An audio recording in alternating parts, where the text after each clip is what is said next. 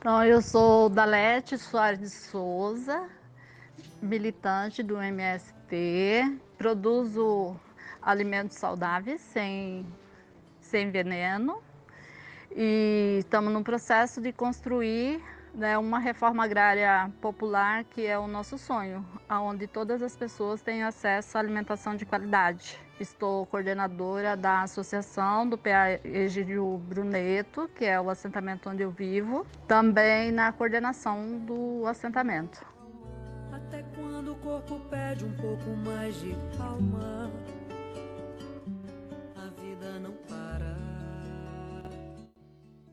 Comecei minha militância aos 11 anos de idade no movimento estudantil.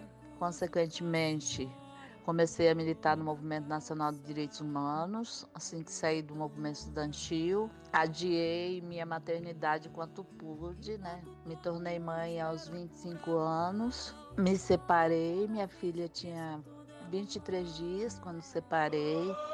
Consequentemente, eu comecei um processo de, de querer engravidar, gravidez independente.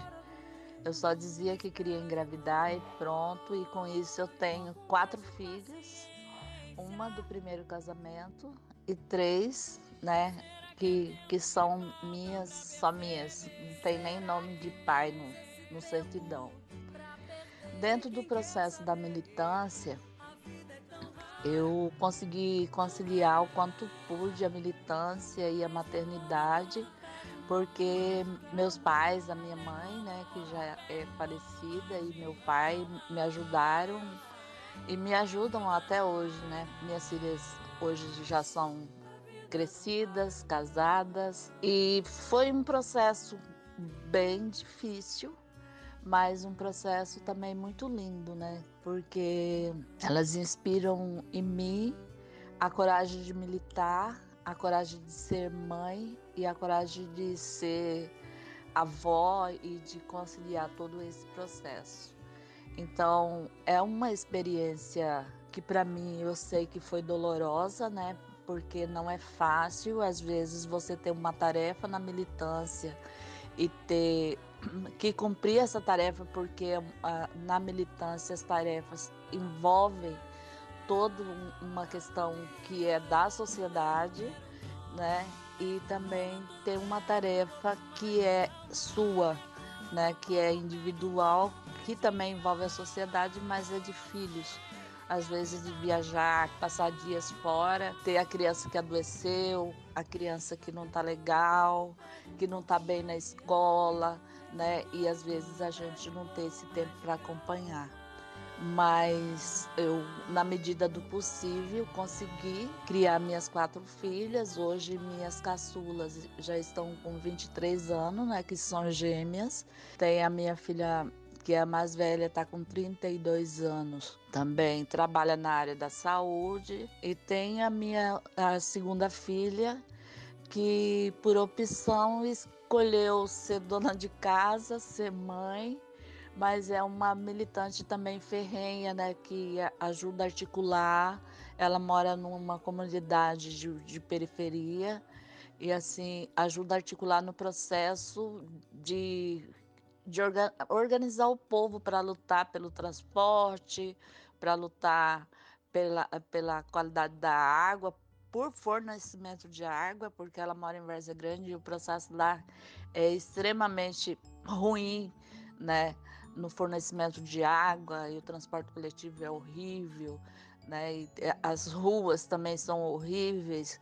Todas elas fazem luta, que é um orgulho muito grande. E assim, então a minha história de vida é essa. Pode avisar, pode avisar. Invente uma doença que me deixe em casa pra sonhar pode avisar,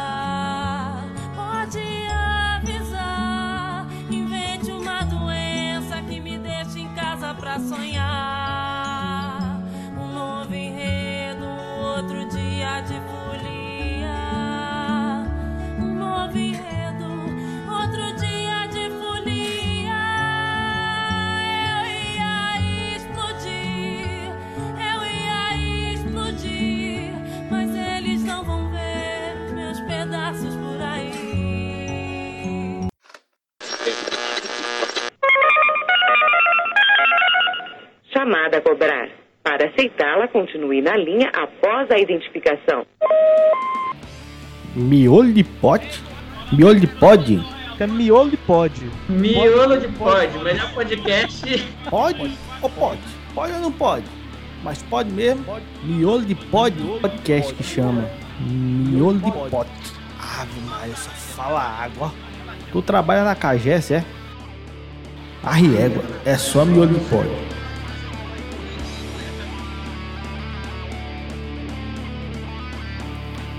Quarto episódio do Miolo de Pod, o rolê aleatório mais crítico da podosfera, mas sem perder a frescura. Estamos no mês de maio, dia 13 de maio, o mês das mães, que o comércio e a publicidade enchem os nossos ouvidos e olhos de romantização, de naturalização e de uma série de conceitos que o feminismo já trabalhou, desvendou e aprofundou muito bem sobre a maternidade. E é sobre isso que a gente vai falar hoje, maternidade e política. Se vocês forem aí nos podcasts ao lado, nas lives que aconteceram durante essa semana, ou mesmo nas páginas das diversas nuances e vertentes do movimento feminista, vocês vão encontrar materiais produzidos por mulheres que eu recomendo demais que, que todo mundo leia sobre a complexidade desse tema. A gente sabe que a discussão de maternidade ela é complexa, a gente sabe que esse processo de reflexão precisa passar pelas particularidades, diferenças, de formas desiguais de vivenciar essa maternidade atravessada pelas questões de classe, de dimensões étnico-raciais, questões mais particulares como a discussão de maternidade compulsória, de maternidade solo, de ter ou não ter rede de apoio, enfim. Existe uma série de discussões teóricas e políticas fundamentais para se fazer e que tem sido feito com muita qualidade. Mas no miolo de pod a gente vai encher esse pod hoje com uma conversa sobre a experiência, a vivência militante de três mulheres que se organizaram, tiveram suas experiências políticas de forma diferente, além de uma série de outras companheiras e camaradas que mandaram depoimentos especiais para gente. Então vou pedir para as três convidadas de hoje se apresentarem, dizerem onde estão se organizando, por onde passaram na militância política e de quem são mães.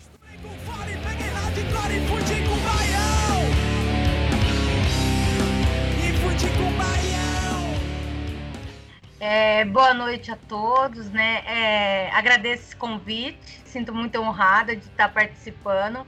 Meu nome é Elisângela, sou mãe, tenho três filhos. Eu comecei minha militância é, lá em Tangará da Serra, aos meus 14 anos, quando eu, eu, a gente achava que a gente ia mudar o mundo no esporte. Aí fui mãe muito cedo, fui mãe com 17 anos, mas ainda continuava na, na militância, né? Continu... Aí peguei, viemos para Cuiabá, Mato Grosso. Quando chegamos aqui, aí eu me assustei, porque você vem do interior, de uma cidadezinha pequena, né, onde todo mundo se conhece, onde você pega sua bicicletinha, você anda, tudo mais fácil.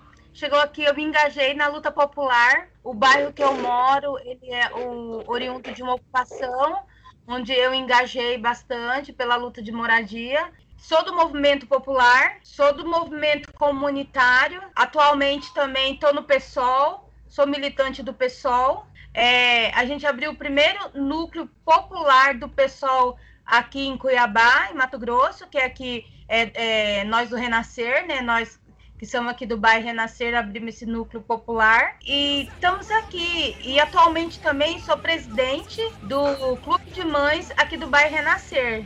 Aí cheguei aqui em Cuiabá, é, vendo as dificuldades no transporte público, uma saúde pública que não é de qualidade, a educação pública.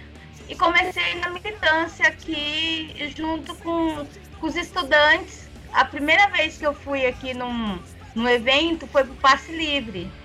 Aí eu vi aquelas pessoas tudo se organizando, o passe livre, né? Na luta. Aí eu comecei, voltei a estudar também, que eu tinha parado. Quando eu fui, fiquei grávida, tive que parar com tudo. Aí logo também a gente já começou a se envolver na, na luta pelo, pelo SUS, E para nós que é mãe, não é fácil, né? Porque na época meus filhos eram pequenos, hoje eles estão grandes, mas você carregar três crianças para militância não, não é fácil. E eu sempre tentei é, levar eles, porque aqui não tinha com quem deixar, né? E a gente, nas dificuldades, aí meu marido, quando podia, ele me acompanhava, mas sempre os três indo comigo, cresceu nessa militância. E não é fácil, né? Porque é, na época que eu, que eu comecei, a mulher, ela era mais feita assim. Olha os cursos que tinha pra gente. Era bordar, pintar, esse, cozinhar. Era esses cursos que tinha para as mulheres. Na época que, que eu começo na militância, era mais difícil, era uma coisa assim que os pais quase assim falavam, ai, meu, minha filha tá indo para um lado, né? O lado que vai, sendo que a sociedade era outra.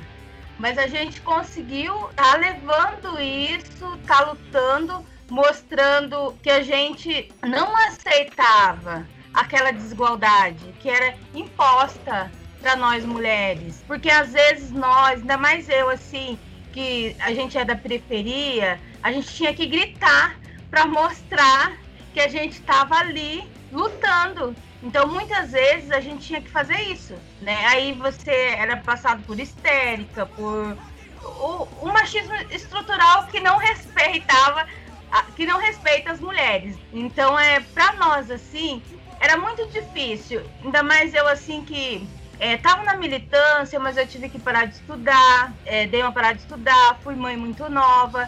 E para conciliar tudo não era fácil. Mas é sempre a gente levando isso para a luta e estando ali e não desistindo. Estando ali não é fácil para nós como, como mãe, porque você tem muito a fazer. A partir do momento que você se torna é, mãe, é, dobra sua responsabilidade, dobra seu serviço. Então você tem que achar aquele tempinho de você estar tá na militância, de você estar tá, é, correndo atrás de tudo. E você, Marinalva? Onde você está? O que você faz?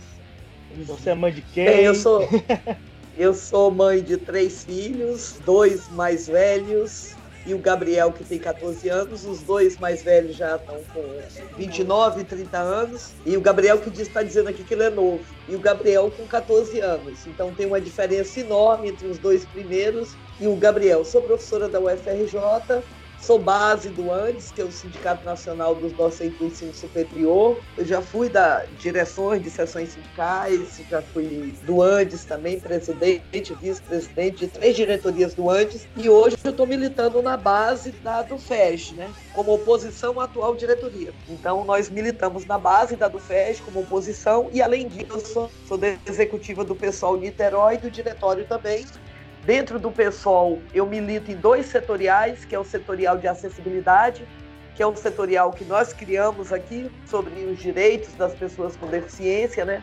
É, o meu Gabriel, que tem 14 anos, tem síndrome de Down e desde que ele nasceu eu me envolvi nessa luta, ativista dos direitos das pessoas com deficiência. Milito também dentro do setorial de educação do PSOL é, aqui de Niterói.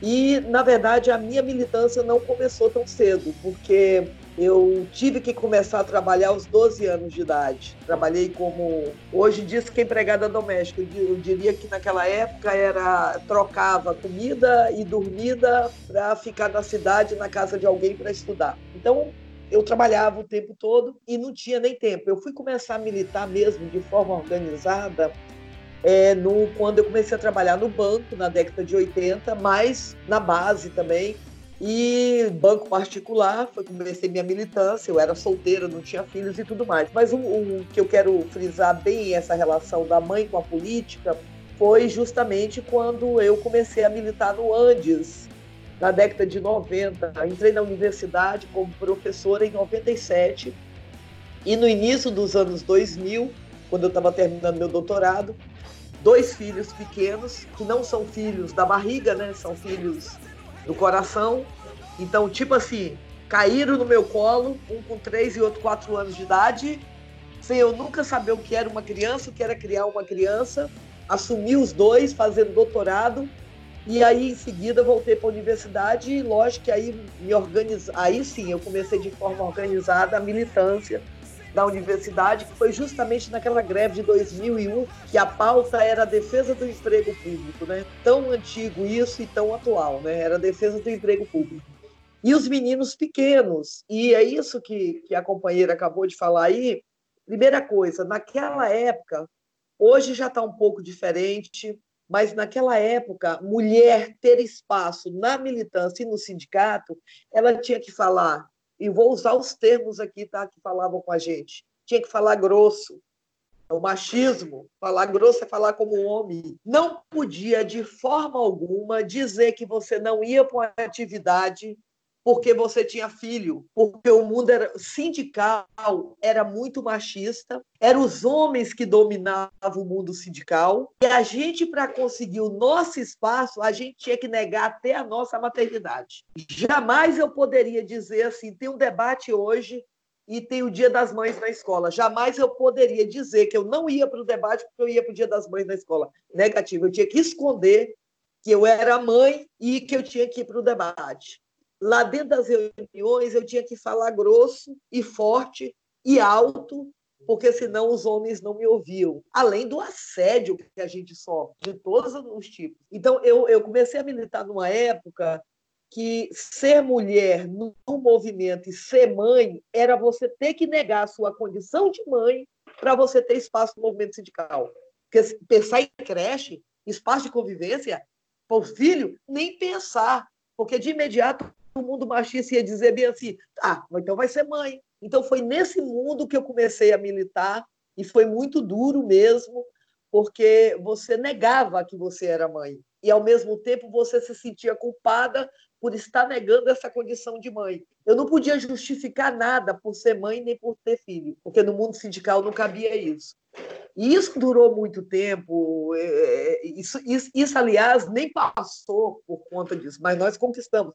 É tanto que tem alguns trabalhos acadêmicos atuais que estão fazendo sobre a questão da mulher no mundo sindical, mulher-mãe, e eles chegam a citar que poucas mulheres conseguem ser ouvidas no mundo sindical. Ninguém quer ouvir as mulheres no mundo sindical. Teu lugar não é aqui. Se você é mãe, piora mais ainda, né? Porque jamais você pode justificar ser mãe e ao mesmo tempo ocupar um lugar desse. Então, isso foi muita dureza, isso aí. Eu me lembro que os meninos iam comigo para todos os lugares, porque eu também não tinha com quem deixar. Agora, você imagina, eu não tinha opção de não ir ficar com os filhos. Eu tinha que ir levar os filhos, porque deveria ser o contrário, né? Naquele momento que eu não posso ir, eu vou ficar com meus filhos. Acabou é uma atividade, é uma tarefa, é um direito meu e deles. Não, eu tinha que levar os. Quando a companheira fala que tinha que levar os filhos, eu digo também, é porque a gente, naquele momento, a escolha não é ser mãe, não pode ter prioridade de ser mãe. Porque se você quer romper e conquistar com esse mundo machista lá, você que carregue teus filhos para lá. Então é muito difícil esse mundo, além do que você não tem a opção de dizer é, eu sou mãe, portanto isso é importante para mim, ou isso deixa de ser importante para mim. Então você não tem opção para conquistar esse mundo lá. E contei, estou grávida. Você sabe qual foi a pergunta que eu mais ouvi? É cômico. Como foi isso? Como foi isso? Tipo assim, ninguém me via como mulher, Biel riu aqui agora. Biel riu aqui agora. Até o Biel riu. Sabe? As pessoas não me viam como mulher. Como foi isso? Aí eu disse bem assim: olha, você quer que eu te explique? Pois é, né? Eu e o meu marido, aí nós deitamos. Aí a pessoa levava um susto. Então, eu não me apresentei nesse episódio, porque eu já me apresentei nos outros, né? As pessoas já estão ouvindo, mas eu sou Wesley e eu sou pai da Elis.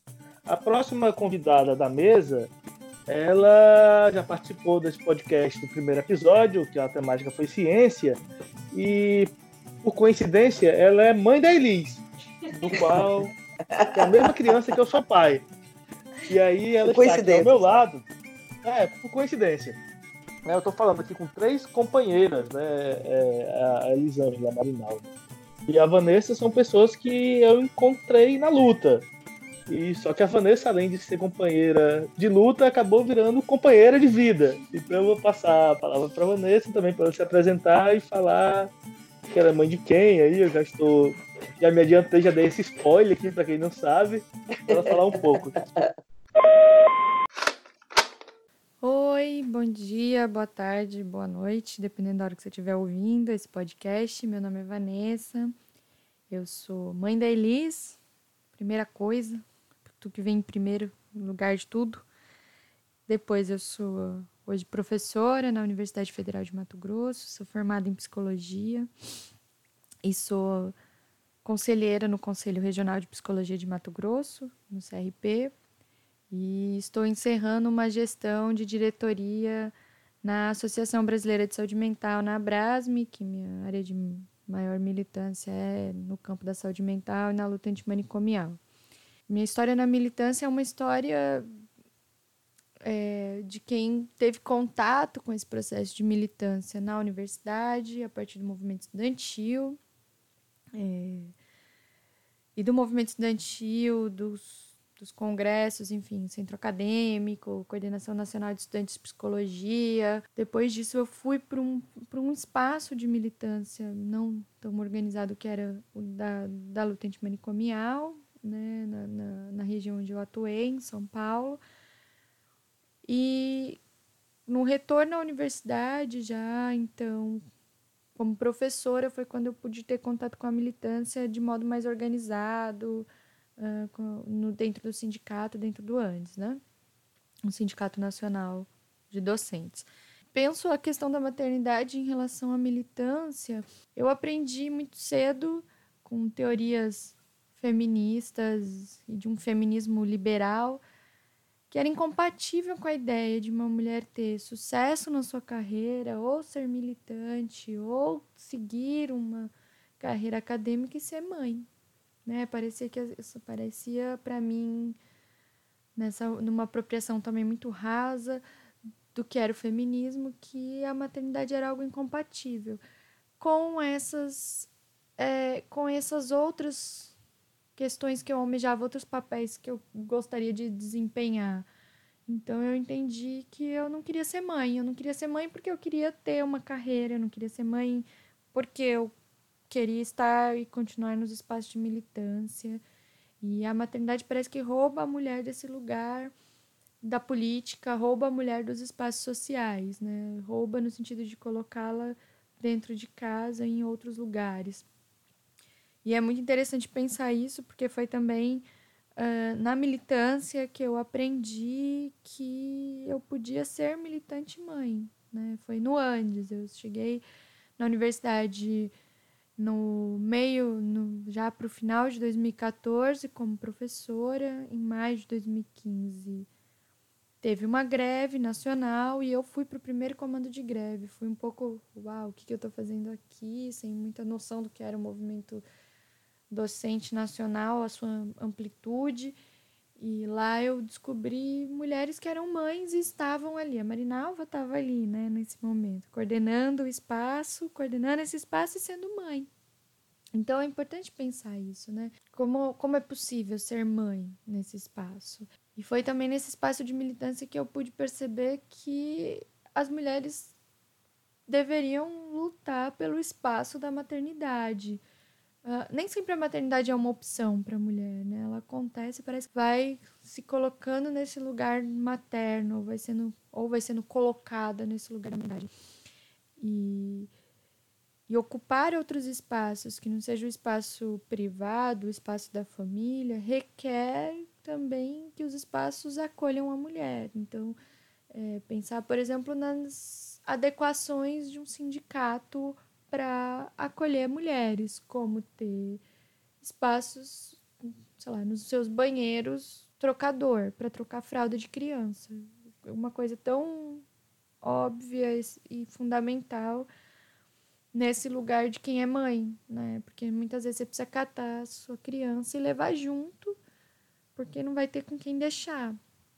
Então, e, e por um outro por, por uma outra questão também, né? De, de, a criança vivenciar outros espaços, um espaço de política, um espaço político é também impossível que as crianças possam incorporar. Uma sociedade que está sempre deixando as crianças de fora, acho que é importante pensar, porque quando você deixa as crianças de fora, você deixa também a mulher de fora, porque a mulher hegemonicamente na nossa sociedade machista e patriarcal é quem está responsável pelos cuidados dos filhos, das filhas, né? E para isso, às vezes o espaço doméstico é, é, em grande parte ou é o maior espaço que ela ocupa. Não sendo esse espaço, o espaço de trabalho também não tem é, ou é o espaço doméstico ou o espaço de trabalho. Esses outros espaços da militância já é tão difícil a gente fazer coisas com as crianças fora, imagina ir para um espaço de militância, né, onde você precisa estar tá atento a alguma tarefa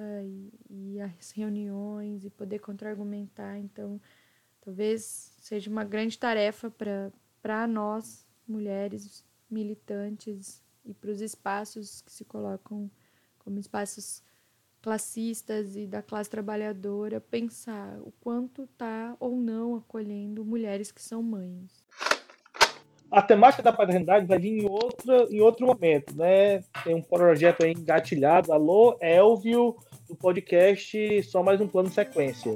Estamos aguardando aí uma reuniãozinha para tirar um projeto da gaveta. Meu nome é Cássia, eu sou militante do Mulheres Resistem Mato Grosso e tenho dois filhos, o Noah, que tem três anos, e a Lia, que tem um aninho. A minha militância ela foi se adaptando a essa minha condição de ser mãe. Quando eu tinha só um filho, eu conseguia participar mais dos espaços de militância. Claro que com muitas limitações, porque a criança ela exige muito da nossa atenção e poucos espaços da militância estão preparados para acolher as mulheres mães. Mas quando eu tinha só o Noah, eu ainda conseguia participar de reunião, de manifestações e até mesmo já participei com ele de ocupações. É, já com o nascimento da Lia, ficou muito difícil de estar atuante. Então, eu costumo contribuir com tarefas mais simples, na produção de texto, desenvolver arte, esse tipo de coisa. É, infelizmente, as nossas organizações de esquerda, elas não estão isentas de reproduzir o machismo, né? E, e atribuem sempre o cuidado das crianças quase que exclusivamente às mulheres. Não é à toa que a, as organizações são compostas majoritariamente por homens. E mesmo diante desse cenário, com todas essas dificuldades de participar dos espaços da militância, eu vejo que já temos alguns exemplos de avanço, como espaço para as crianças que tem nas atividades dos companheiros e das companheiras do MST. O 8 de março desse ano, aqui em Cuiabá, também foi pensado um espaço para as crianças. Então, se a gente deseja uma transformação real, um mundo novo, socialista, é preciso que os militantes coloquem em prática agora essas mudanças.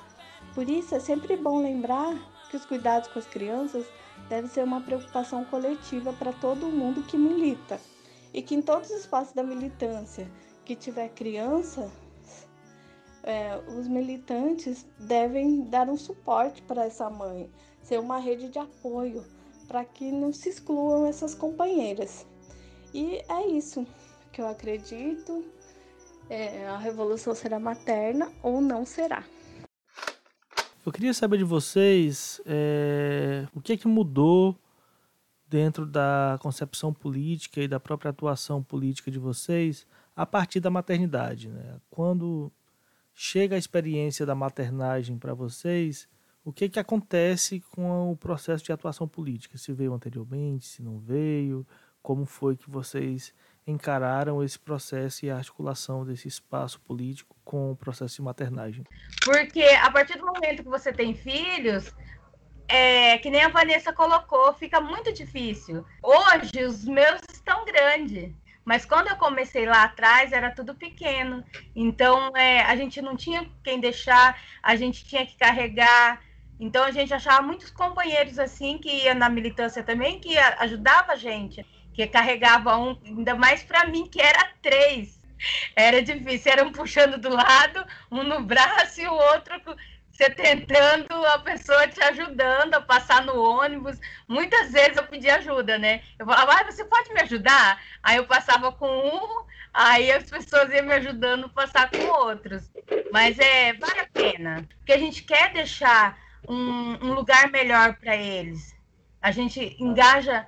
É, eu mesmo, depois que eu fui mãe, eu posso dizer assim: eu tive mais sede de mudança, de estar nos espaços de tá, é, para deixar um lugar melhor para eles. E é isso. É, tem algumas coisas aí que são importantes a gente discutir e que Elisângela já é, inspirou a falar e a Vanessa também e a sua pergunta nos traz isso como é que a política mudou a, a, relação da maternidade com a política. Eu me lembro muito bem que quando eu estava eu tava relatando inicialmente aquelas questões para vocês, eu não tinha essa consciência de ser mãe militante como um direito. Eu fazia isso, mas eu não tinha essa consciência, não. Eu achava que eu estava ocupando alguma coisa a mais que não era para eu estar tá ocupando. Tipo assim, estou fazendo tarefa demais, não era para eu estar tá aqui. Eu estava lá, eu estava. Mas é tanto que a questão de ser mãe, quando exigia que eu estivesse numa atividade política, era colocada em segundo plano, é porque, se eu fazia isso, é porque eu não entendia que era um direito meu. Assim como eu, Elisângela e muitas outras, né? Mesmo a gente achando, opa, vamos dar um jeitinho, resistindo. E no Andes, gente, também não foi diferente, não, viu? Contar a história recente para vocês de um sindicato dos docentes, de um sindicato de professores universitários. A greve de 2012, eu era presidente do Andes eu tinha que ficar em Brasília direto, porque naquela época o governo nos enrolava, fazia as reuniões de enrolação, né? mas tinha reuniões de enrolação, e eu, como presidente do ANDES, eu tinha que estar em Brasília direto, porque às vezes quando ele chamava, ele chamava assim da noite para o dia. Eu morava em Macapá, era um lugar que era distante, então eu tinha que ficar em Brasília direto. O Gabriel era pequenininho. Para o Gabriel ficar comigo em Brasília, eu pagava do meu bolso hotel. Você imagina o que isso significa?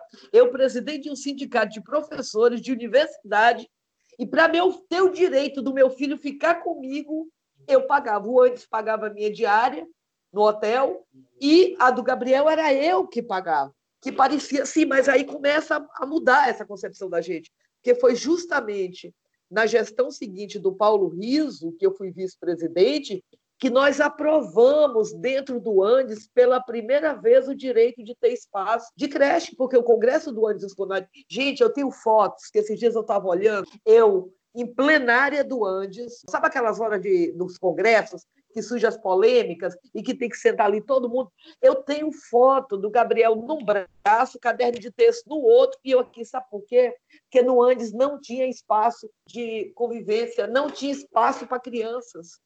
Então, isso é muito é, importante, essa pergunta, porque foi na minha gestão. E aí a gente começou a batalhar. Só que era tão delicado isso, dentro de um sindicato de professores universitários, que nós conseguimos aprovar o espaço de convivência e creches na gestão do Paulo Rios, que foi a seguinte, e eu era vice. Você sabe quando nós conseguimos aprovar que agora filhos de diretores e diretoras tem direito à passagem de avião e diárias, hoje a Nuandes tem, na gestão passada. Ou seja, naquela época eu pagava a passagem do meu filho, estava em greve em 2012. O Gabriel era pequeno, ele precisava ficar perto de mim. E eu não tinha como sair de Brasília. Então, parece que era algo quase que natural que o sindicato tinha que bancar para meu filho ficar perto de mim. Era eu que pagava. Hoje nós já temos isso no Andes. E daí eu digo, é graças a nós mulheres temos ocupado esses espaços que hoje as diretoras do Andes ou os diretores têm direito, uma reunião de diretoria, tem passagem para levar seus filhos, tem hotel. Você já imaginou? Então, é isso que é importante. E eu não diria que é sacrifício, eu acho que teve construção política. Mas aí, então, isso que é importante, a gente reconhecer todo esse percurso, aí vem essa geração mais nova, e essa geração tem conquistas belíssimas e está ensinando muita coisa para nós. Dizer que hoje o meu sindicato dá essas condições hoje para você ser mãe e militante, mas que há poucos anos atrás, quando eu estava lá, foi uma construção nossa. eu não tinha essa condição. Mas que maravilha que hoje tem.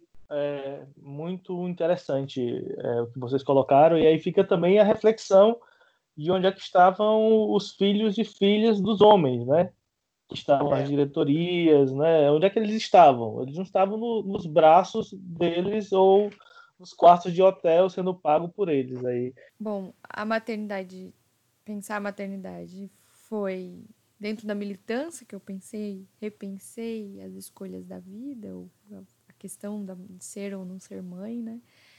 É, mas acho que para mim o que eu não esperava que acontecesse foi o sentimento de fragilidade depois da maternidade, né? Desde o dia que eu descobri que estava grávida, meio que que, que eu posso, o que, que eu não posso fazer, até depois que minha filha nasceu, assim. Esse sentimento foi muito forte para mim, né? Me senti uma pessoa frágil. É... E nos espaços que eu militava, acho que isso também foi fruto de várias nuances, né? O espaço do sindicato é um espaço extremamente machista, né, com ideias muito machistas e que são reproduzidas tanto por homens quanto mulheres que, que, que habitam esse espaço. Né? Parece que não há espaço para fragilidades na, na, numa militância, principalmente numa militância sindical. Parece que você tem que estar sempre num, num processo muito firme, assim, né? Você tem que estar sempre muito disposta e me sentir frágil foi, foi uma novidade. E também foi muito duro ser ou retornar ao espaço. Eu, eu me afastei seis meses desse do espaço sindical porque eu estava naquele momento diretora né, da, da regional do Andes em Mato Grosso e me afastei o período da licença maternidade, retornar ao espaço de militância foi também, uh, ou continuar fazendo parte logo depois que eles nasceu, foi muito difícil porque a gente sofreu muitos ataques, assim, né? Que vai demonstrando o quanto que crianças não são ou sindicatos não são espaços para crianças, para mães, para suas famílias, seja lá como for constituída essa família, né? Porque era a organização que a gente fazia parte na época é, eram comuns e-mails de cobrança de que o pai da Elise estivesse nos, nas reuniões, assim. Eles tinham 50 dias e sequer tudo bem, ninguém nem falava comigo ou de mim, ou tudo bem eu não estar nas reuniões daquele coletivo. É, mas as cobranças chegavam para o pai dela, né? O Wesley foi cobrado de estar nos espaços, apesar dele estar com uma criança de 50 dias dentro de casa, uma mulher completamente doida, pirada por causa do por das questões do puerpério, que isso é um capítulo à parte. Mas, enfim, com todas as questões, éramos só eu e ele. A gente, nossa família mora fora, a gente não tinha com quem contar, então ela saía do meu peito e ia pro colo dele dormir, ela só dormia em pé no colo dele. E o tempo que ele ficava com ela era o tempo que eu tinha para dormir. Quando eu saía do colo dele, ia pro meu peito, e é o tempo que ele tinha para dormir. É, ou não, né? Porque a gente não dorme, a gente fica muito numa outra lógica de tempo. Então essa cobrança foi muito, muito, muito doída, uma decepção, mas também me revelou um espaço de fragilidade. Eu sabia que naquele momento eu tinha um serzinho que, que eu tinha que dar conta, que era frágil, que eu não podia titubear com outras coisas. E eu, eu não falei na apresentação, mas eu estive conselheira do Conselho Municipal de Saúde de Cuiabá, até ter saído de Cuiabá. E, e o outro foi uma outra cena que a gente vivenciou porque a gente enfrentou um embate lá, né, com a privatização do Hospital Municipal de Cuiabá. É, a gente estava no movimento organizado, eu como conselheira tentando barrar essa privatização, Elisângela estava lá, né, é, nessa luta também. E, e, eu fui a conselheira que dei a cara a tapa, que pedi vistas ao processo, que adiamos o processo de privatização, que apontei diversos problemas nos, no contrato que, se, que, que, que, estava proposto a ser feito. Mas eu saí muito nervosa e saí apagando fotos de redes sociais as redes sociais e tudo porque eu sabia que eu tinha minha filha e que se qualquer coisa acontecesse com ela naquele momento, eu sabia que ali era meu ponto fraco. Então a militância demonstrou que ser mãe é também ter um ponto fraco. Eu acho que é um ponto fraco para a vida inteira, né? Por daquela forma eu estava expondo também ela, estava expondo ela, estava expondo a minha família. A gente não sabia quais eram, quais seriam as consequências do que podia vir com o que estava acontecendo, né? Com esse processo de barrar a privatização, enfim, de enfrentamento de uma política privatista diretamente, desse confronto direto. E e aí eu me descobri nesse ponto frágil, né? Nesse, eu me descobri frágil com este ponto fraco, que era minha filha. Talvez hoje, eu não, eu, talvez não, né? Eu não me arrependo de ter ocupado esse espaço, não me arrependo desse enfrentamento. E hoje eu sei que essa é uma luta, e a luta, e as lutas que eu travo é por ela, é porque ela é uma menina, ela, eu sou mãe de uma menina, que tem uma vida pela frente, enfrentar essas questões nesse momento é por ela também, né? É pensar qual vai ser o futuro dela. Então, isso também me fortalece e eu tenho certeza que ela também é forte por causa disso, né? A gente a gente se fortalece juntas assim. Então, acho que isso isso é fundamental. Bom, meu nome é Mariana Rodrigues, eu tenho 36 anos, eu sou sapatão, feminista, lésbica, ativista, militante e agora mãe. É, eu tenho me organizado na militância de forma é, mais orgânica, dentro de uma rede é, autônoma, porém é, de âmbito nacional desde 2009 e na verdade eu nasci literalmente. Minha mãe saiu da, da minha mãe saiu do protesto e foi foi pro, pro hospital.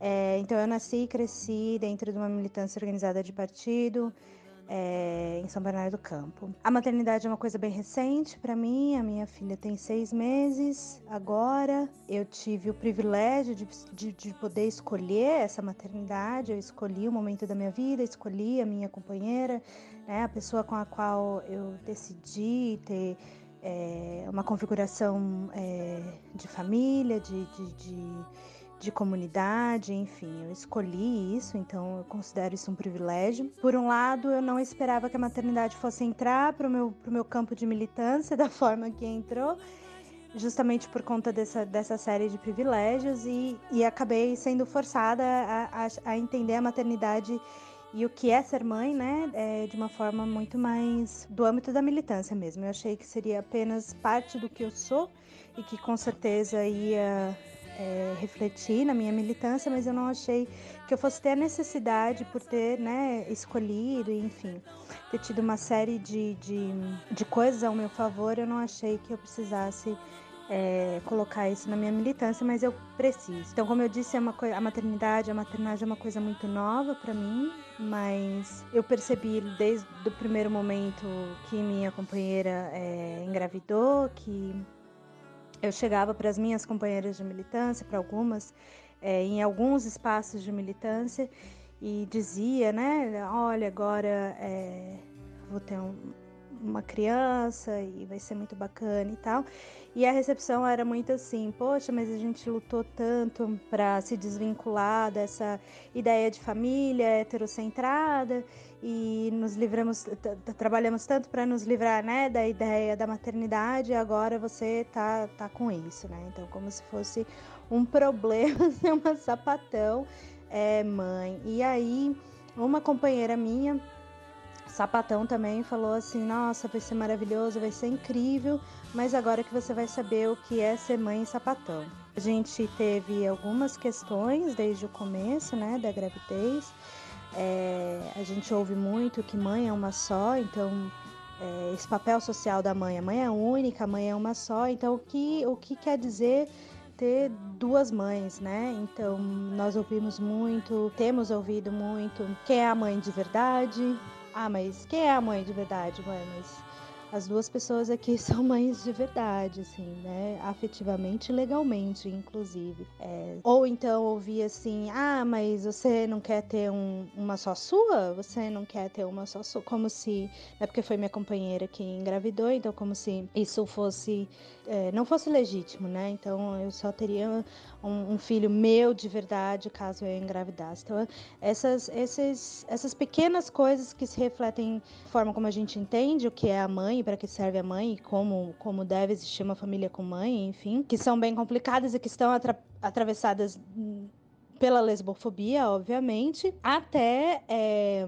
coisas mais é, estruturais mesmo, né? Da, da, minha filha não ter, não ter vaga em creche, por exemplo, e ser é, recusada em creches, inclusive particulares, por uma questão da própria configuração familiar dela.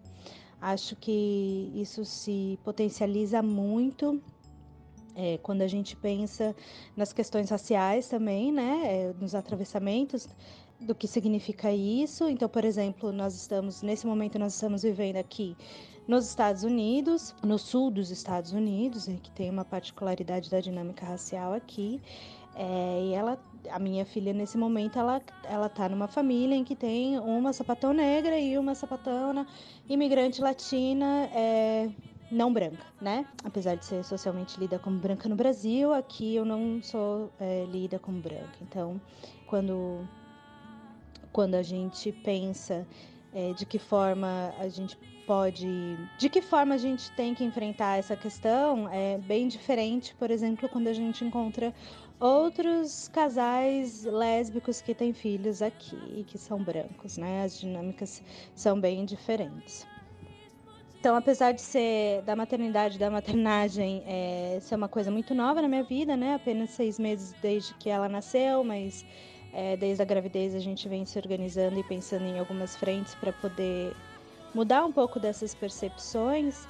É, já muito intensamente já mostrou que tem bastante, bastante trabalho, né? Que é um campo de, da militância mesmo, lésbico-feminista de desconstruir essas percepções de que a maternidade lésbica é, ela foge do, do, do, que a gente vinha pensando no, do que seria prioridade no feminismo, ela foge dessa ideia de uma família é, heterocentrada. Então, tudo isso para dizer que, apesar de ter algumas iniciativas e de ter alguns avanços, pelo menos até recentemente com a entrada desse novo governo, a gente tinha um certo avanço é, no âmbito dos direitos reprodutivos, de ter a, a reprodução assistida pelo SUS para casais é, de lésbicas e mulheres bissexuais.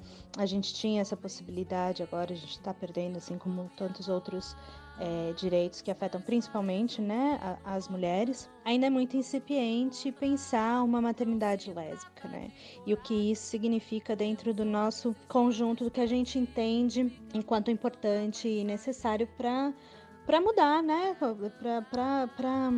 Para chegar numa sociedade que a gente considera mais justa, mais, mais igualitária, né? Então, ainda é muito pouco. É, me transformou, né? Porque eu achei que, por não ter tido tantos problemas quanto muitas mulheres têm, eu achei que eu ainda não precisasse incluir a maternidade no meu, no meu dia a dia de militância e, e cada dia mais tem se mostrado o contrário queria ouvir a Elisângela e que ela falasse também é, da relação entre a militância dela com a militância das filhas, né? Eu sei que como é que começa. É, no primeiro momento, elas eram um pouco carregadas, né?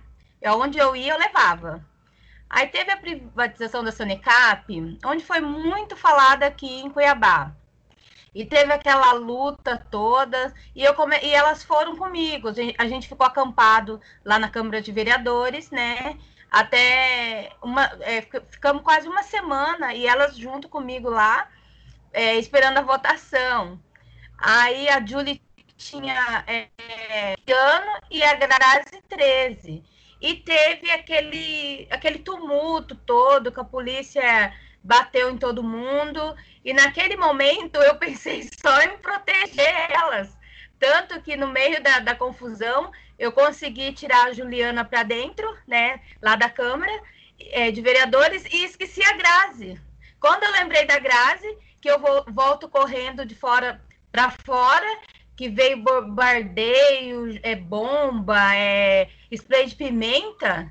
Eu, eu passei por meio de todos ali, tentando achar a Grazi, gritando, e naquilo lá eu desmaiei, né? Eu desmaiei, que eu fui carregada para dentro de novo, quando eu vi, tava repórter, tava polícia, tava todo mundo em cima de mim. Eu só perguntei assim, eu morri, gente? Onde eu tô, né? E o primeiro momento que veio é perguntar da Grazi e da Julie. Então, aquele momento, eu acho que elas viram né, a importância da gente estar tá lutando ali, que elas floresceram para a luta, que aí elas foram para os grêmios estudantis, que elas foram é, para a luta, veio para a luta é, popular comigo, veio acompanhando mais, né? Porque a importância da gente estar tá mostrando para os nossos filhos também engajar eles nessas lutas, né? Tá engajando eles nessas lutas e a importância que se a gente, nós aqui que é da periferia, se a gente não tá na luta de direito, a gente não alcança ele. Então essa relação assim do meus, das minhas filhas foi muito importante, porque até esse momento eu as carregava, né? Porque tinha que levar elas, não podia deixar, tinha que levar. Aí quando acontece esse episódio, tudo, elas viram que se a gente não organizar, se a gente não lutar, a gente não vai estar tá assegurando nossos direitos, né? Então é, é isso, é muito importante a gente estar tá passando isso para os nossos filhos. E eu, eu, eu acho que eu consegui passar isso para elas, né?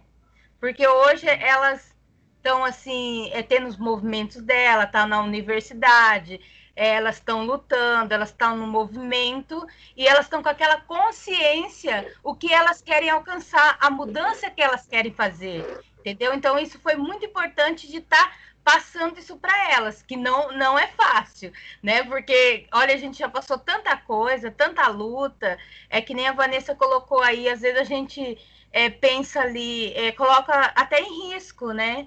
É, naquele momento você reflete, ai meu Deus, o que, que eu estou colocando em risco? A vida dos, dos meus filhos, né? Mas a, a importância deles estar ali com a gente, estar tá convivendo e estar tá vendo, isso é importante, porque hoje eles são é, mulheres empoderadas que estão tá na luta, na luta por direito, por educação, né, por um mundo melhor. E eu costumo dizer assim, né? É, só a luta muda a vida, né? Que é nessa luta que a gente acredita e tá todo dia aí em busca dela e melhoria para elas, para os nossos filhos, né? A gente até costuma falar para os filhos dos filhos dos nossos filhos, né? Então isso é muito importante. Ah, eu tenho história para contar. É muito legal porque a gente pode contar história, a gente não precisa mais estar. Tá... Eu estou me, me, sentindo muito à vontade aqui hoje, porque a gente não precisa estar tá fazendo aqueles discursos e contando a nossa história, né? Ninguém nunca ouve a nossa história, né? Só... É, é, eu tenho três filhos, né? O André e a Andressa, que já são mais velhos, e o Gabriel, que tem 14 anos.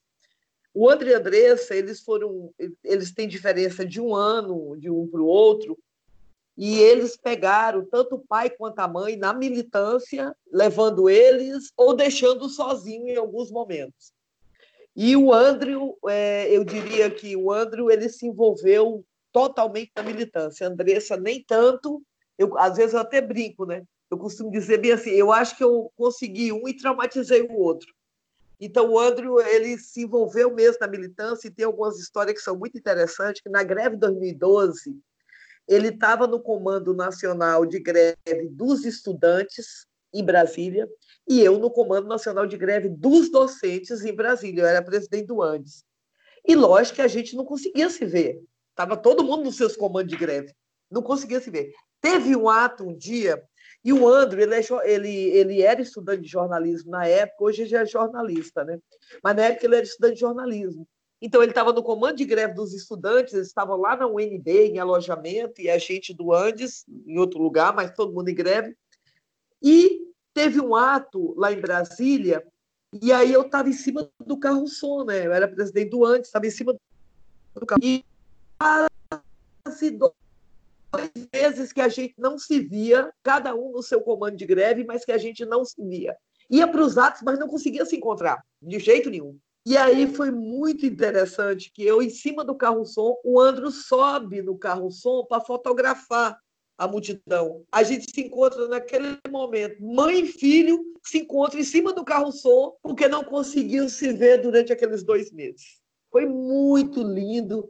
É, tem essa foto que ele fez, ele fez essa foto minha em cima do carro-som, mas não é a foto do carro-som, é, o que significa aquela foto e tudo mais, né? É, então foi muito interessante. E tem um outro momento que agora eu vou passar o medo que a Elisângela passou. Foi na greve geral de 2017, lembra do final de abril, a greve geral que nós fizemos? Então, aí ele já era jornalista e militante, porque ele é militante do PSOL também, é, do mandato do Flávio Serafini, da comunicação, e ele foi para aquela greve geral como militante como jornalista. E eu lá como militante. Gente, aqui no Rio de Janeiro, a, nós começamos a levar bomba e carro, aqueles carros blindados, atrás da gente, na, no início do ato. Começou a jogar bomba em cima da gente, como sabe aquelas crianças que dizem bem assim, mas eu não fiz nada, por que, que já estão me batendo? A greve geral de 27 de abril aqui no Rio foi desse jeito. E o Andro, como jornalista, começa a voltar para fazer fotos da desgraça que estava acontecendo lá atrás, que era porrada para caramba, e a gente correndo. Nós corremos da Praça 15, que é da Leste, até Botafogo. Não sei se vocês têm, quem conhece o Rio, tem ideia do que é isso. Nós corremos, nós não fizemos ato, nós correndo e a polícia atrás da gente. Esse espaço todinho. E o Andro, como jornalista, ele voltava para fazer fotos. E eu entrava em desespero. E eu voltava atrás dele. E aí é bomba, bomba, e vi os carros blindados em cima da gente. E eu sabia que ele estava fazendo dois papéis, de jornalista e de militante. E que o jornalista e o militante volta para fazer as fotos. E eu, desesperada, voltava atrás dele, puxava ele pelo braço. E aí eu conseguia puxar ele um tempo, né, correndo. Depois, quando eu vi, ele soltava de mim, voltava para fazer foto de novo, e eu voltava e agarrava ele de novo. O ápice disso foi no momento que a gente correndo, e aí, se vocês não quiserem colocar, não precisa colocar. Um militante da CUT, que eu já engasgada por muitos anos, aí o André já revoltado com tudo aquilo, porque foi uma violência sem fim, ele revoltado, ele começou a chutar aquelas coisas. Um militante da CUT vira para ele e chama ele de vândalo. Ah, cara. Aí a mãe, aí a mãe se empoderou. Aí não foi mais militante, não foi a mãe. Eu não sei se juntou a raiva que dá peleguismo da CUT com o que foi. Cara, olha, foi a primeira. Depois, depois eu tive que pedir desculpa pro André, porque o André é um militante independente. Ele não precisava. Mas eu parti para cima. Eu acho que juntou tudo, sabe? A raiva do peleguismo da CUT, no momento daquele da polícia dando porrada na gente, a gente correndo, e o cara lá, em vez de estar junto com a gente, e aí eu fui para cima do cara, sabe? Eu fui para cima mesmo, sabe? Então. E, o Gabriel, é, devido a essa luta pela educação, os direitos das pessoas com deficiência, microfone, megafone, ato de rua para o Gabriel é a coisa mais natural do mundo, tá? Sabe? Parece assim a sala da casa dele. Gabriel eu o menino desde a barriga que vem nessa. Então, com o Gabriel, isso é muito natural. E, para atos, um dia desse mesmo, nós fizemos um ato aqui, porque as crianças com deficiência estavam sem professores de apoio na rede municipal. E aí eu disse para ele: sim, meu filho, você não estuda, mas acontece que a nossa luta é coletiva, nós temos que ir. Eu estou adorando, é. porque eu estou falando da minha. Sim, é para a gente conversar mesmo. É, é, essas histórias que a gente acaba não não contando nos, nos é, espaços políticos, é. elas revelam a é. própria política, né? Mas a Marinalva contando essa história, eu, eu, lembrei de uma história que eu, é, no, na, aquele último ato da greve de 2015, que acabou em frente ao MEC ali, e, na, e no final do ato teve aquela repressão da polícia que saiu batendo em todo mundo e prenderam alguns e prenderam estudantes até da gente lá da UFMT. E aí Isso. eu tava lá, lá em cima dos policiais e aí a nossa jornalista da, do Filmate filmando aquilo, a Marinawa sai puxando todo mundo e ela sai me puxando e faz: Sai, Wesley, sai daí! E aí, aquela adrenalina toda, eu saio e tudo, saio puxando os estudantes. Quando baixa a poeira, a primeira coisa que eu penso, puta merda, minha mãe. minha mãe, lá em Jaguaretama, no interior do Ceará, acompanha uhum. tudo da militância por minha causa, né? Então, na época da uhum. greve, ela estava ligada o tempo todo na, quando tinha ato em Brasília. Quando eu consigo acalmar e ver quem é que foi preso e acolher o pessoal Isso. que foi agredido, a primeira coisa que eu penso é: esse vídeo Isso. vai parar imediatamente no Facebook, minha mãe vai me ver em cima da polícia, ela vai infartar. É. então a primeira preocupação nos atos é, é. ligar pra, pra é. minha mãe, mãe, não, tô, não fui preso, tá tudo bem. Você sabe o cuidado que a gente teve aquele dia? É, a gente tinha uma equipe de jornalista muito boa, né? E durante aquela confusão, ao mesmo tempo que a gente puxava e gritava e protegia e tentava fazer alguma coisa, e a primeira coisa que eu pedi para distribuir para a imprensa é que todo mundo estava bem. Porque eu só pensava nisso de como uma mãe, uma pessoa ia ver uma, uma cena daquela, ia pensar que a gente estava morto, cara. Ia pensar que a gente estava morto. Queria saber de vocês como é a relação com as outras mulheres em dois aspectos. Tanto com as mulheres que não são mães e que estão também na militância política, e com as mulheres que são mães e que não estão na militância. Vanessa. Uma, mas uma das coisas que me marcou muito foi uma ex-aluna e companheira de militância. Ela olhou para mim e falou: Eu não acredito que você tá grávida. Como assim você tá grávida? É. Você é muito porra louca. É, acho que é muito parecida com o que a Marinalva passou. Era é, você exatamente. é muito porra louca pra ser mãe. E 20 anos depois, viu, Vanessa? Ou, ou 15 ó. anos depois falaram a mesma coisa. Oh. Sim. Elas diziam, você é muito porra louca pra ser mãe. E eu olhei pra ela e falei, uai, minha filha não pode ter uma mãe porra louca? ela começou a rir. E ela falou, nossa, eu não tinha pensado nisso. Você estava perguntando, me veio imediatamente uma coisa que eu ouvia quando a gente contava para as pessoas que eu estava grávida, assim. Eu, eu comecei a pensar na figura do que é a mãe. Porque mãe parece que tem que ser alguém, sei lá, tem uma figura de uma mulher materna, né? Que parece que é alguém dona de todos os afetos, que acolhe todo mundo, compreensiva, não é alguém que briga, que luta pelos seus direitos, pelos direitos dos outros, que fala, que se impõe. Que... Mãe é alguém compreensivo, né? Parece uma coisa que é. que é isso, assim, né? E como assim essa pessoa que tem essa postura é vira mãe? Então, isso foi muito emblemático e me fez pensar muitas coisas também sobre a, a maternidade. Ah, eu acho que ah, um pouco do que eu falei da, da militância tem. Quando eu, eu, quando eu não era mãe, eu achava que para eu ser militante eu não podia ser mãe. E eu aprendi que eu podia ser mãe e militante. E que não era fácil, mas que eu podia também brigar por condições disso, né? Então, quando, quando a gente decidiu ter Elisa, assim, quando a gente pensou nessa ideia da maternidade, da paternidade, né, de, de gerar uma criança, a gente tem isso, né, a vida profissional, os doutorados, a militância, e a gente pensou, não, vai ser isso. Tantas pessoas fazem isso com filhos, a gente vai fazer também. E a gente tocou o projeto Maternidade em Frente, assim, né? E foi bem. Tem uma outra coisa que é bem emblemática, né? A gente descobriu a gestação da Elis no primeiro dia do congresso do Andes em Cuiabá.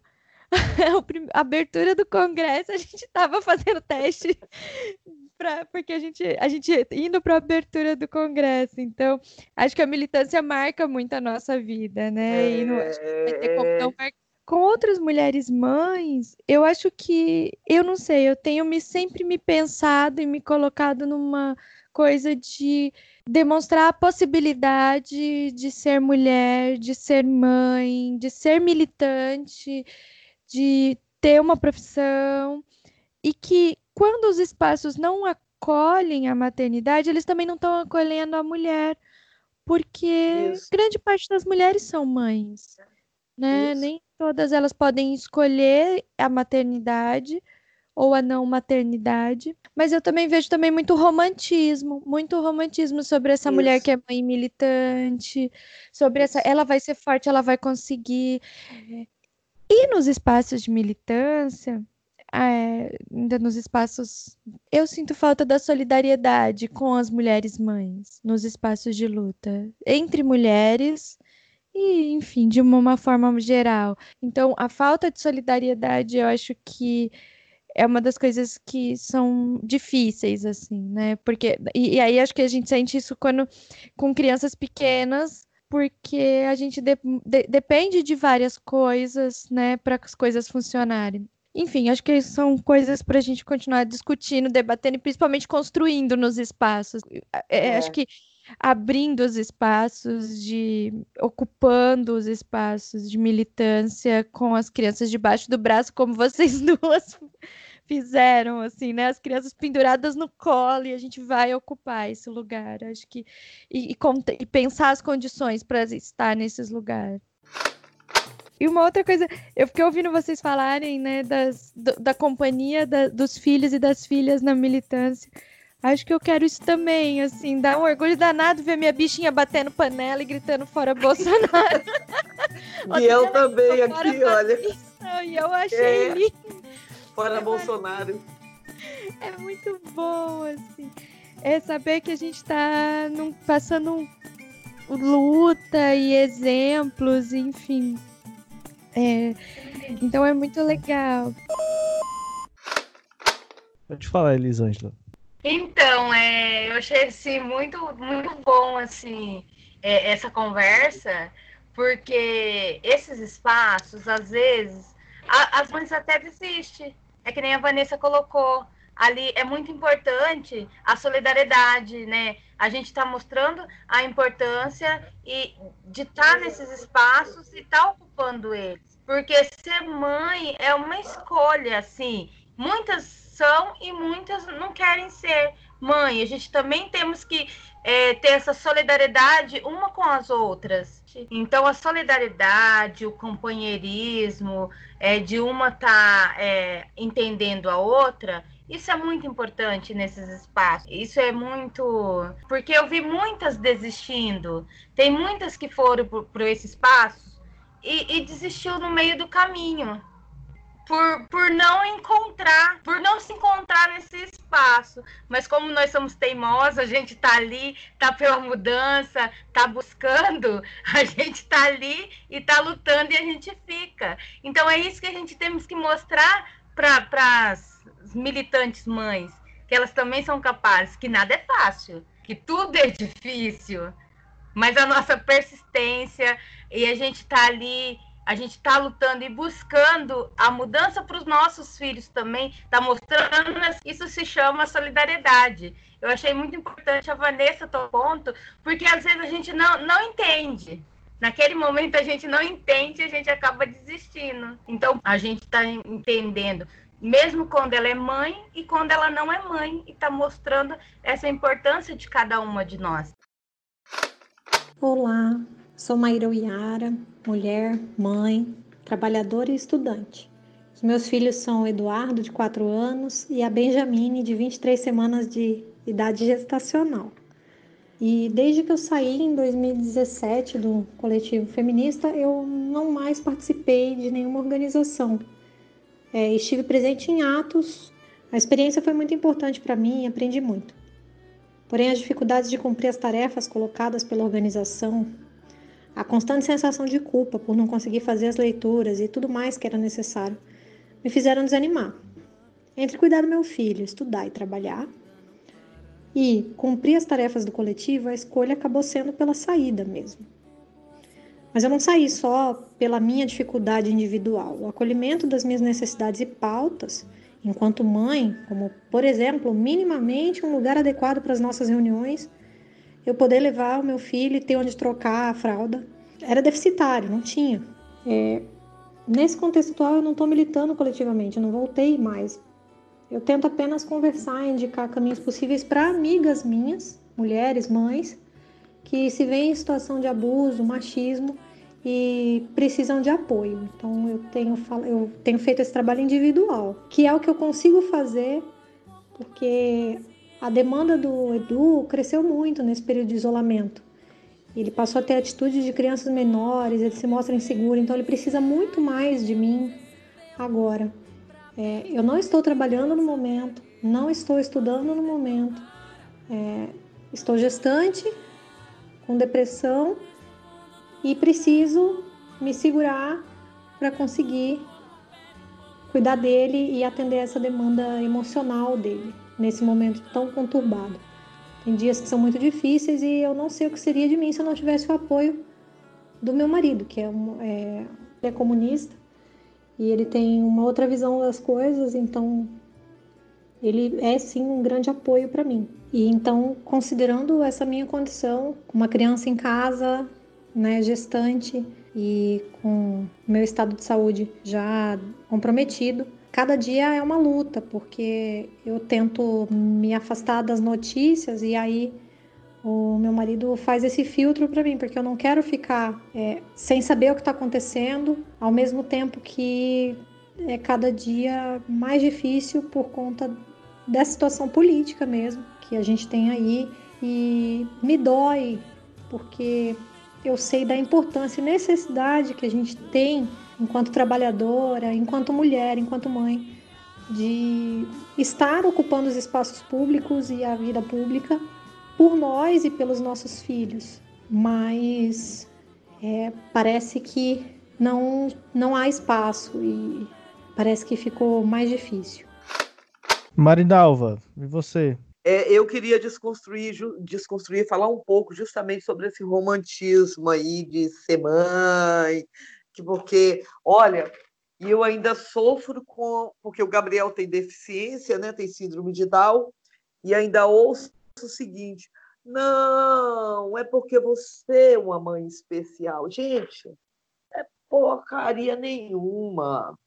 Isso é pura. E aí eu não quero quero isso. Eu não quero isso porque isso me traz uma responsabilidade e uma carga muito dura, sabe? É, é, eu tenho que me desdobrar mais enquanto mulher, enquanto mãe, e eu quero que o pai dele faça a mesma coisa. Agora, usar que eu sou uma mãe especial, que eu sou maravilhosa, eu não quero, porque isso só faz trazer mais peso em cima da gente ainda.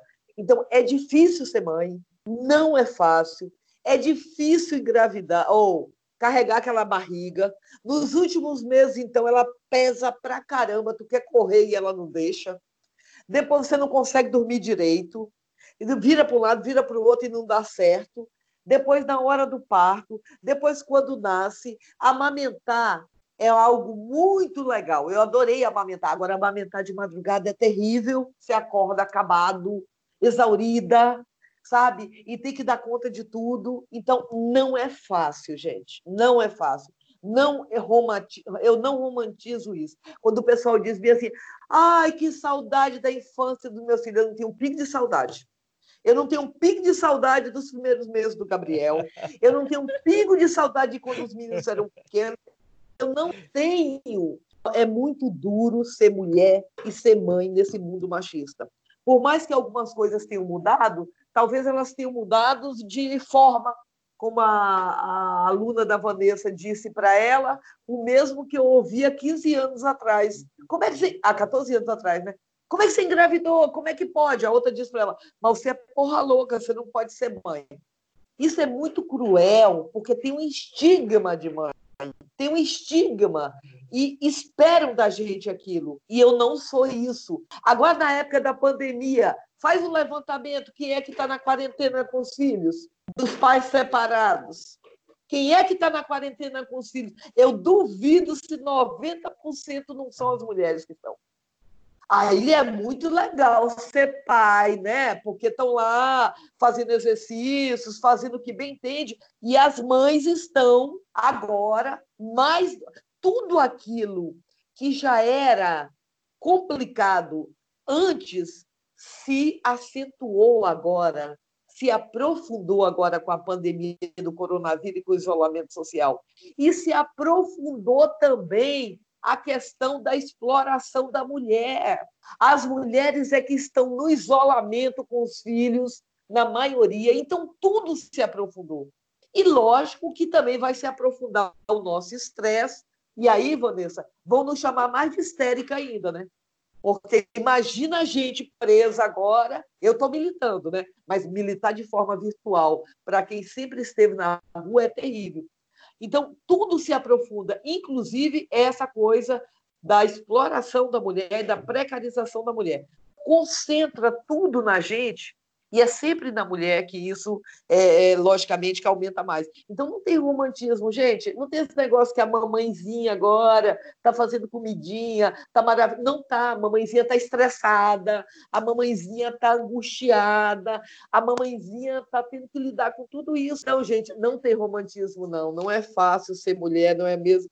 Eu amo os três filhos que eu tenho, eles nunca me deixam sozinha, estão sempre juntos comigo. Então, eu adoro ser mãe hoje, mas eu não queria ser mãe.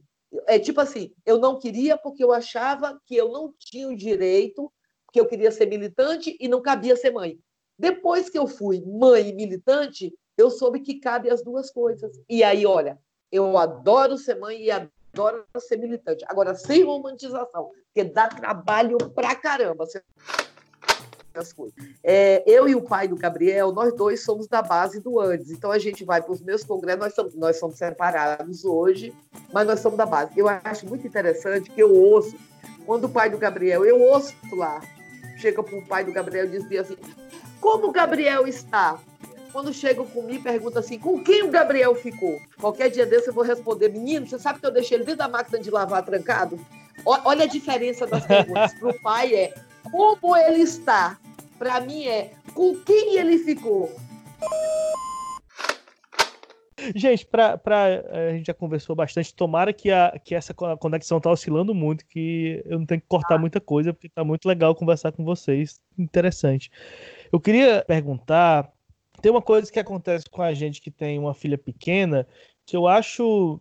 Parece ser um discurso de cuidado, mas para mim tem uma violência tão grande, né? A gente está vivendo um, uma barbárie, né? o governo Bolsonaro aí, a pandemia, né? Um, é um mundo muito complicado para nascer e para viver. E aí, constantemente, as pessoas vêm e fazem assim: nossa, como colocar um filho no mundo?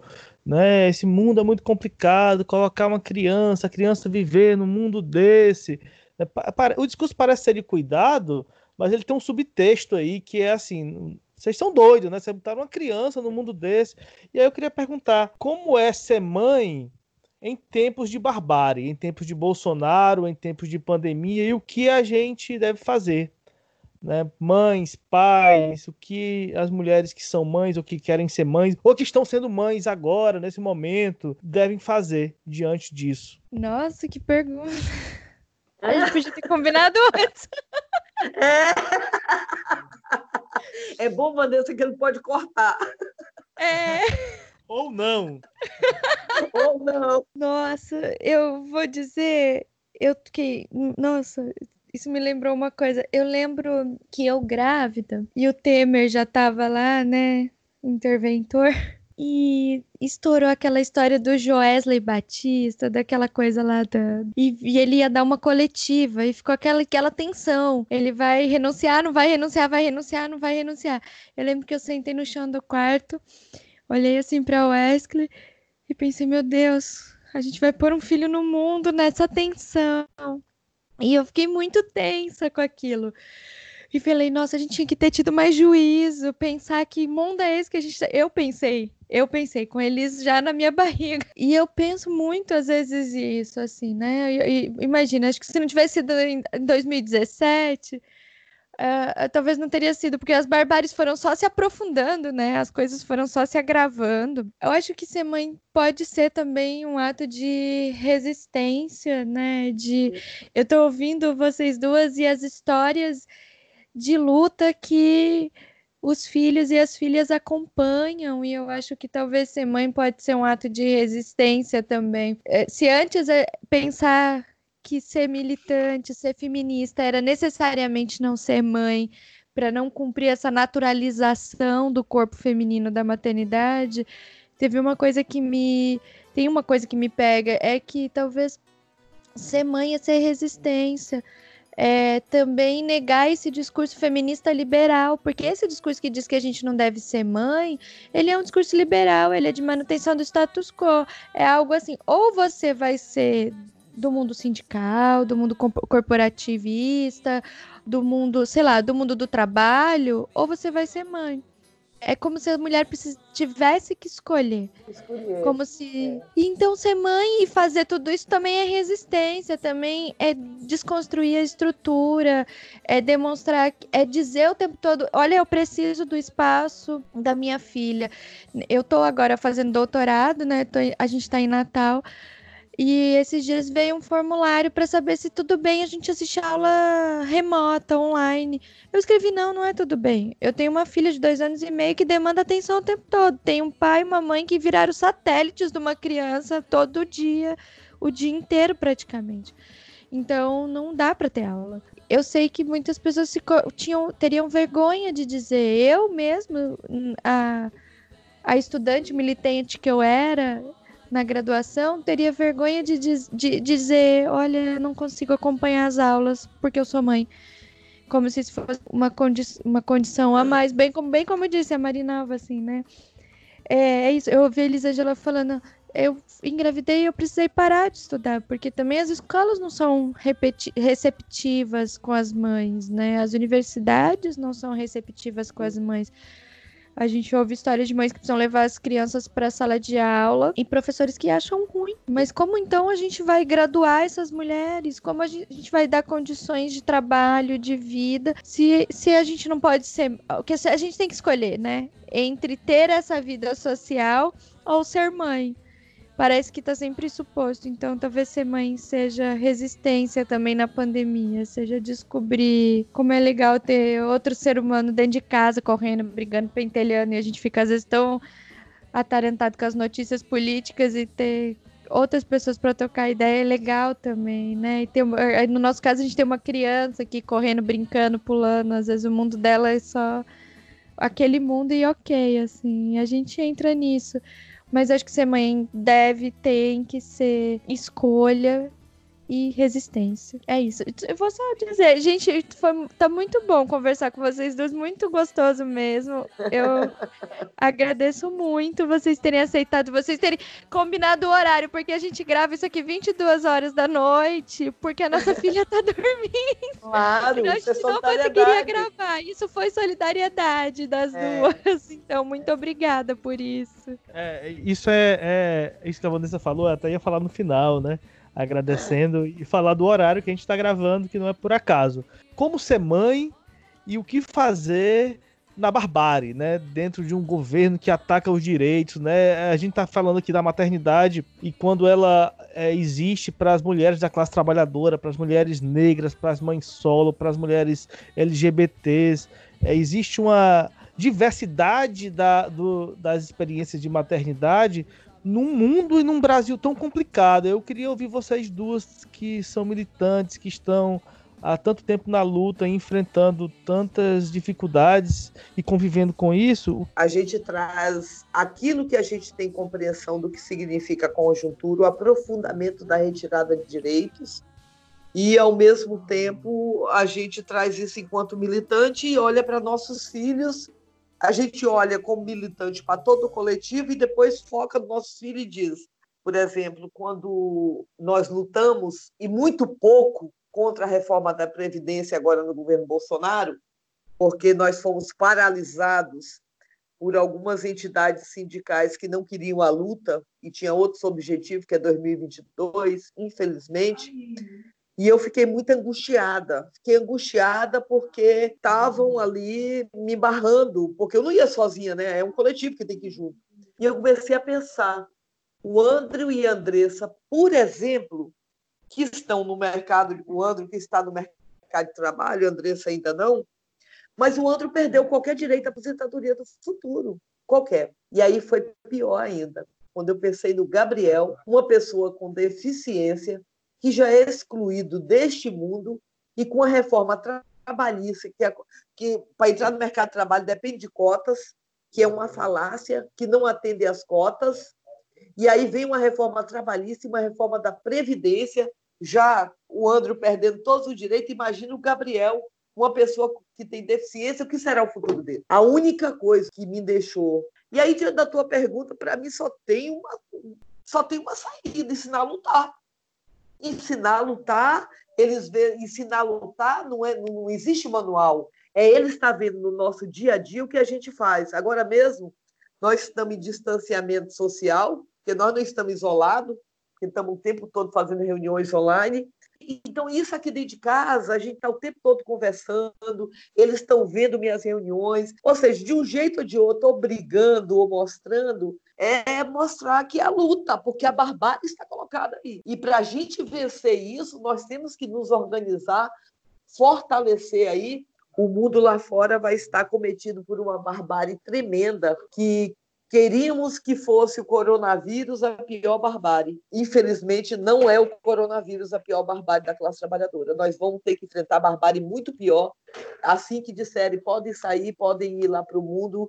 E aí nós temos que estar preparados. Para nossos filhos, não existe outra saída que não seja dizer que a saída é lutar. Não tem outra forma.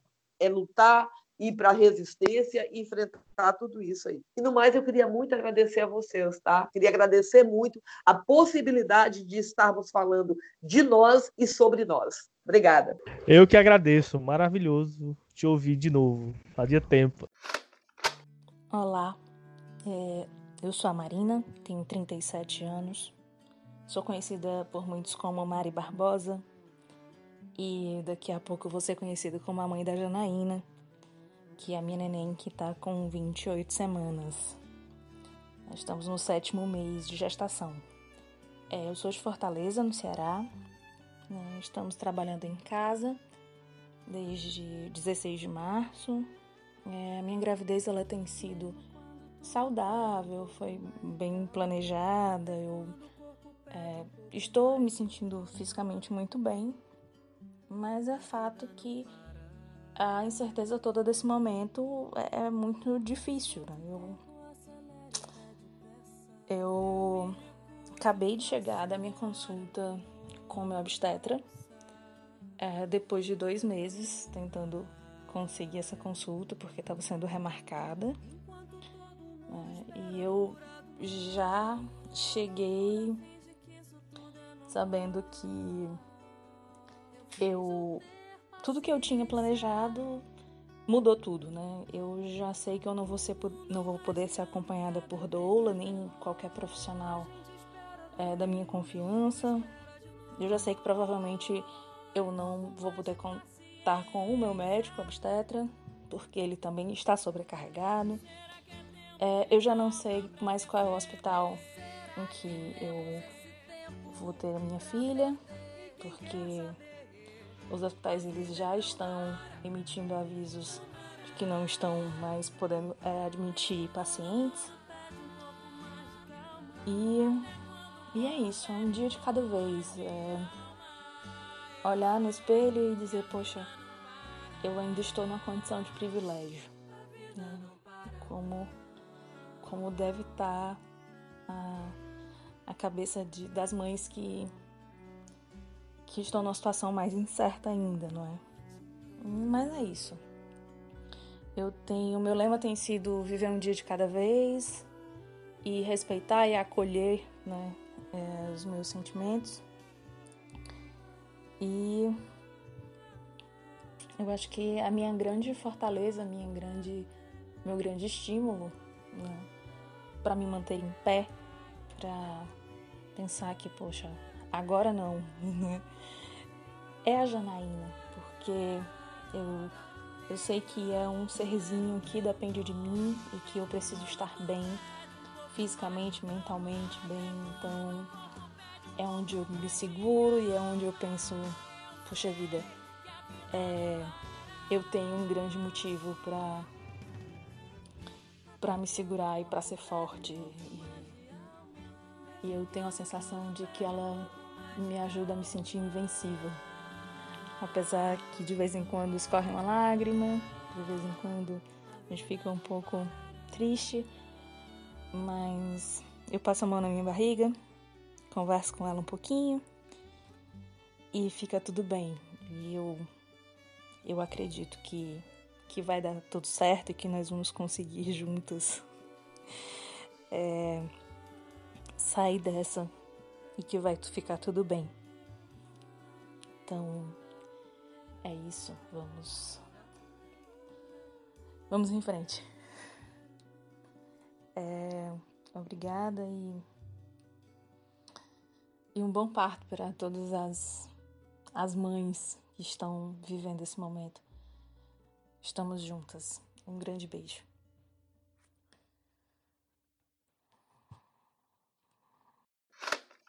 E você, Elisângela, o que, é que tem para dizer aí para as mulheres que estão nesse momento é, grávidas, colocando uma, uma menina ou um menino no mundo tão difícil para as mulheres, para as mães, para as pessoas da classe trabalhadora? O que fazer, o que, é que você tem a dizer? E já agradecendo também sua participação. É, tá, muito obrigada pelo convite, né? E ser mãe antes já era difícil.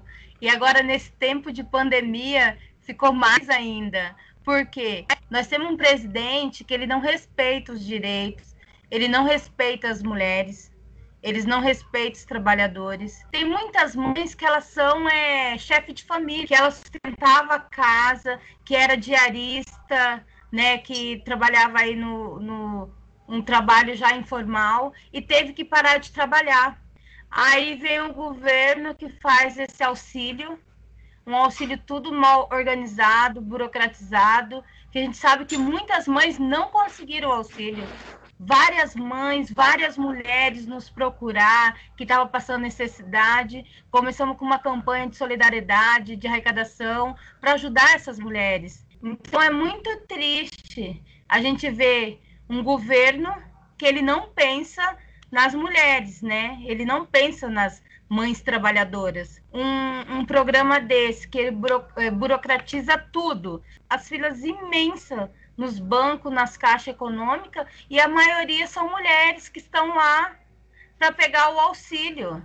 Então essa pandemia ela veio trazer muito isso, né? Que a gente temos que olhar mais e lutar, que nem a nossa companheira falou, temos que ser resistência, temos que ser de luta e temos que estar sempre aí lutando pelos nossos direitos. Se tiver que gritar, vamos gritar. Se tiver que depois dessa pandemia, porque ainda nós vamos ter a pós-pandemia, que a gente não sabe como que vai ficar, né? Se tiver que ir para a rua, vamos para a rua depois que tudo passar, mas não deixar de lutar pelos nossos direitos, não deixar de estar ali em busca, porque a gente costuma falar sempre só a luta muda a vida e vamos nos organizar e estar tá na frente dela e aí buscando a melhoria.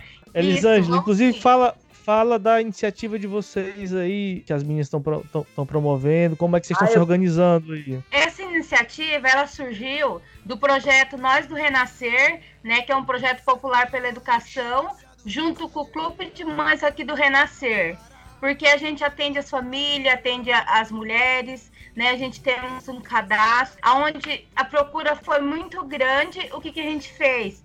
O sabão, ele é um, um produto muito fundamental no combate ao coronavírus. A gente começou a produzir o sabão. Tem até um videozinho aí no, no Nós do Renascer. Não sei se vocês já viram. Como produz o sabão, como faz. E a gente está nessa campanha. De... Ah, a gente está nessa campanha de arrecadação de alimentos. A gente está montando a cesta básica e a gente entrega com esse sabão para as famílias cadastradas que a gente está atendendo, que muitas não conseguiram o auxílio emergencial e quem tem fome, tem pressa, as pessoas já passavam fome. Então a gente pede ajuda quem puder nos ajudar nessa campanha. É, a nossa companheira pode estar entrando aí é no, na página Nós do Renascer. A gente está fazendo as lives e levando informação também para as pessoas. Que é importante o alimento, é importante é, por esse período que a gente está passando, mas também a gente está levando a informação à, à casa das pessoas, levando a informação para as pessoas. Então a gente está produzindo as lives também, a gente está produzindo e a gente pede que as pessoas acompanhem e assistam, tá bom? o nosso pod já está transbordando, eu vou encerrar é, esse episódio agora, agradecendo todo mundo que ouviu até aqui, dizer para todo mundo se inscrever nos nossos canais de podcast, para dar o seu feedback no Instagram, no arroba miolo de pod, e dizer que daqui a pouco aparece um novo episódio aí no seu feed de notícias. É isso aí, muito obrigado para quem ouviu até aqui. Tchau, Tá bom, gente. Boa noite. Beijão, muito obrigado? Beijo, gente. Boa noite. Foi muito bom. Tá bom? Muito vocês. bom. Essa ponte de Niterói e Cuiabá tá, tá construída. Tá Obrigada. construído. Tchau. Tchau, tchau. Tchau.